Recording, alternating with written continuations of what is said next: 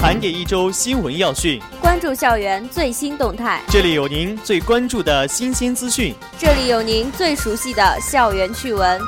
龙岩学院广播电台校园新闻，每周五与您不见不散。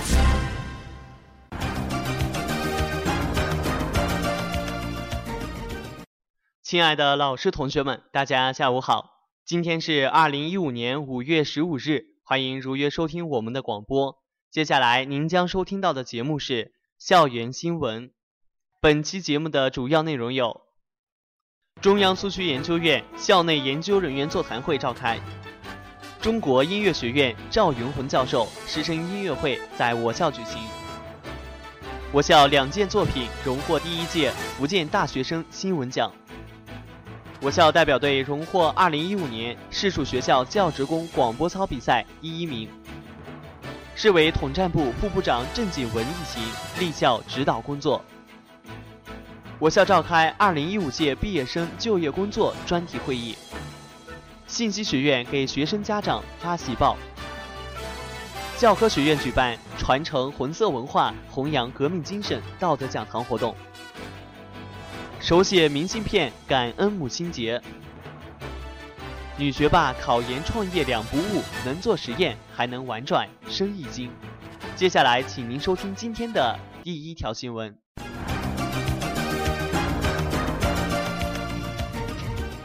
中央苏区研究院校内研究人员座谈会召开。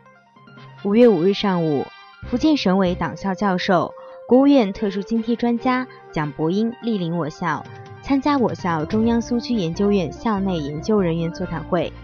会议在行政楼副楼第二会议室召开，副校长邹宇主持会议，科研处、思政部、文学与传媒学院、艺术与设计学院等校内相关单位负责人及研究人员参加了会议。座谈会上，邹宇介绍了我校中央苏区研究院目前的课题申报及研究情况。并对整合校内相关研究人员的力量，进一步充实我校中央苏区研究的综合实力提出了希望和要求。与会领导、研究人员针对各自的研究领域与内容，同蒋伯英教授展开了充分的讨论。结合目前学术界的研究情况，各抒己见，就如何扩展中央苏区研究院的科研选题、课题申报、史料收集等方面畅所欲言。中国音乐学院赵云魂教授师生音乐会在我校举行。五月七日晚，被誉为“东方夜莺”的白族抒情花腔女高音歌唱家、中国音乐学院声歌系赵云魂教授师生音乐会在校学术报告厅举行。党委副书记朱敏、副校长刘国买和全校五百多名师生到场聆听了音乐会。音乐会上，赵云魂教授和他的弟子们为观众带来了包括《蓝色爱琴海》《关雎》。都达尔与玛利亚、马伊拉变奏曲等二十一首风格各异的中国作品，整场音乐会气氛热烈，掌声不断，持续了两个多小时。最后，音乐会在师生共同演唱的《饮酒歌》歌声中落下帷幕。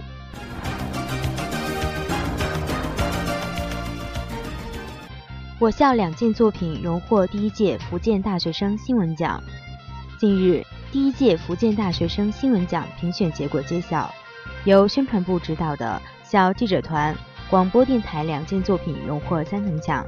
其中我校官方微信公众号推送的校记者团副团长二零一二级公共管理专业张慧兰同学作品《立春里的家乡美景》获版面设计类三等奖，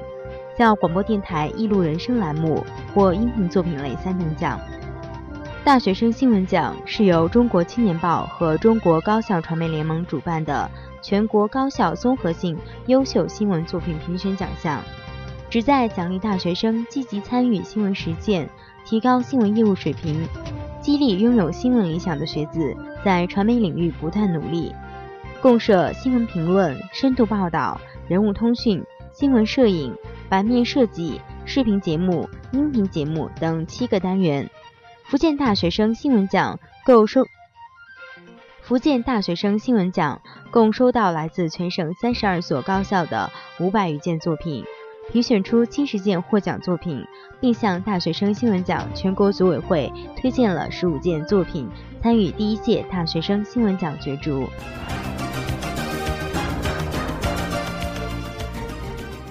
我校代表队荣获2015年市属学校教职工广播操比赛第一名。五月九日上午，由龙岩市教育局和市教育工会主办的2015年龙岩市市属学校教职工第九届广播操比赛在龙岩一中体育馆举行。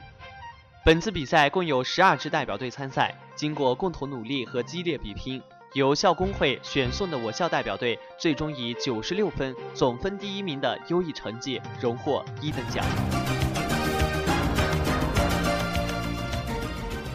市委统战部副部长郑景文一行立校指导工作。五月七日下午，龙岩市统战部副部长、调研员郑景文一行立校指导工作。副校长李元江、邹宇、闽台客家研究院校党委统战部相关负责人等亲切会见来宾。双方主要就省统一战线理论研究会客家文化龙岩研究基地与我校的闽台客家研究院的合作发展，以及2015年省委统战部理论研究课题申报工作展开商讨和部署。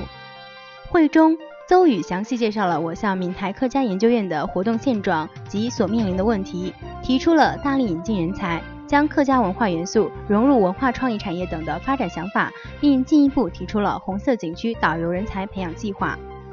郑景文对学校的做法表示充分肯定，表示愿意从资金、政策等多方面给予支持和帮助。双方还就今年下半年联合举办客家文化高级论坛达成初步合作意向。郑景文建议，学校在做好客家文化研究的同时，也要重视苏区文化研究，扩大苏区人物研究范围，发挥特色，进一步提升研究实力和影响力。此外，他还就2015年省委统战部理论研究课题申报工作作出具体部署，提出要将客家文化龙岩研究基地与闽台客家研究院相连接，分小组多形式协调安排理论调研活动，发挥合力，共同打造高质量调研文章。李元江对郑景文一行立校调研表示感谢，并表示会继续重视和支持统一战线工作，关心统一战线成员的利益诉求，切实发挥统一战线成员在学校事业和地方经济社会发展中的作用。同时，也希望市委统战部继续关心和支持龙岩学院的改革和发展。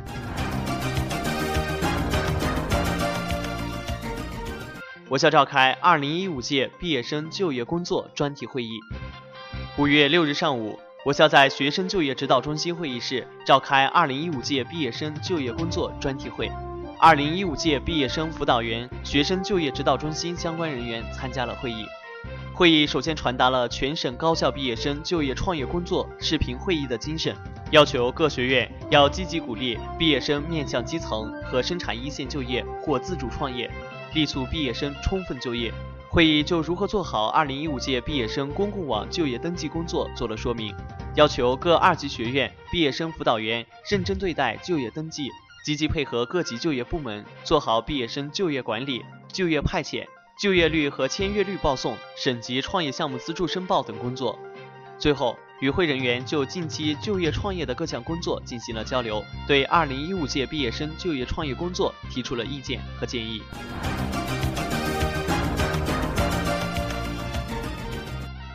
信息学院给学生家长发喜报。上周母亲节，当大家都忙着给母亲准备一份特别的礼物的时候，信息工程学院二零一三级谢天赐同学的母亲却收到一份特别的礼物，来自学校的一份喜报。原来，这是信息学院为推进文明学风建设、搭建家校联系的平台推出的学生教育管理新举措。按照学生总数百分之五的比例，遴选上一学期中在专业学习、文化活动、社会实践、科技创新、学科竞赛等方面表现突出的学生，通过邮寄喜报的形式告知学生家长。我妈妈收到时很开心，刚好母亲节，我也很感动。谢天赐同学感动地说道：“学校给家里寄这份喜报，我感到很荣幸。”也有一些成就感，最重要的是父母高兴。信息学院二零一四级学生陈红光说：“据悉，在收到喜报时，陈红光的父亲陈文根还特地打电话鼓励他。我们平时电话里更多的是嘘寒问暖，很少说到成绩的事。学校的这份喜报让我更了解孩子在学校的表现情况，我感到很欣慰。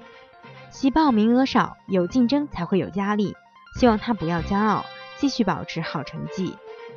喜报是优中则优，非常珍贵，对于没有获得的同学也有很大的激励作用。信息学院二零一三级同学黄晓玲说：“我的综合成绩在班级排名第三，与这份喜报擦肩而过。”感觉挺遗憾的，但是我会继续努力，争取下次喜报花落我家。据统计，经过仔细筛选，信息工程学院此次共有三十四名学生获得喜报。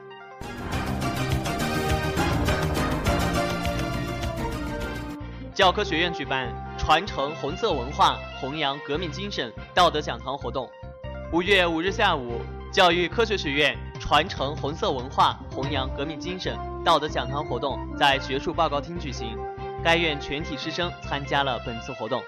整场道德讲堂活动由八个环节组成，各环节衔接紧密，整场活动有序进行。本次道德讲堂活动是我校社会主义核心价值观道德讲堂系列活动内容之一，旨在让学生追忆革命岁月，传承红色文化。继承先烈遗志，弘扬先烈艰苦奋斗的精神，激发学生的爱国热情，自觉践行社会主义核心价值观。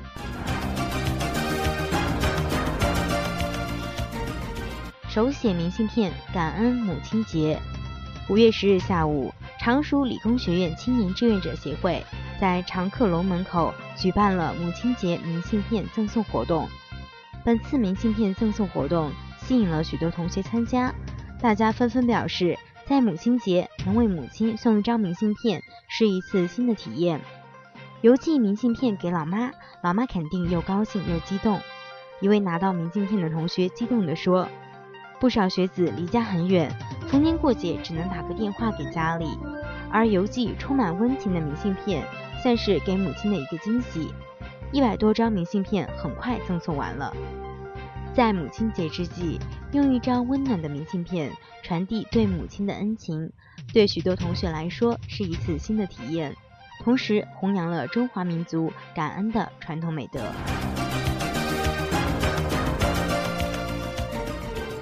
女学霸考研创业两不误，能做实验还能玩转，生意经。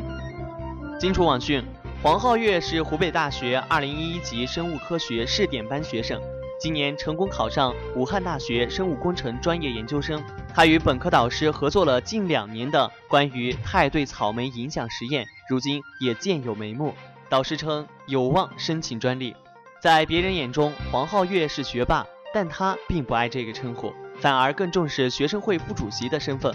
不像其他的工科女生，她反而更善于人际交流。本科期间，她还跨界选修市场营销，双学位。此外，在亲朋好友的支持下，他还在汉口开了一家以密室逃脱游戏为主题的店铺，走上了创业之路。